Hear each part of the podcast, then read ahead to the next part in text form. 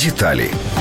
Міністр внутрішніх справ створив консультаційну комісію, до якої запросять експертів з міжнародного корпусу стратегічних партнерів МБС, Сполучених Штатів Америки, Канади, консультативної місії ЄС в Україні та експертів від української громадськості. Голова національної поліції має відповідати загальним умовам вступу на службу в поліцію, мати вищу повну юридичну освіту, стаж роботи в галузі права не менш ніж 7 років та досвід роботи на керівних посадах не менше ніж 5 років. Відбір буде здійснювати комісія на підставі результатів кваліфікаційних іспитів та співбесіди. Після фінальної співбесіди консультативна комісія рекомендуватиме кандидатів міністру, а найкращого з відібраних кандидатів запропонують на розгляд кабінету міністрів.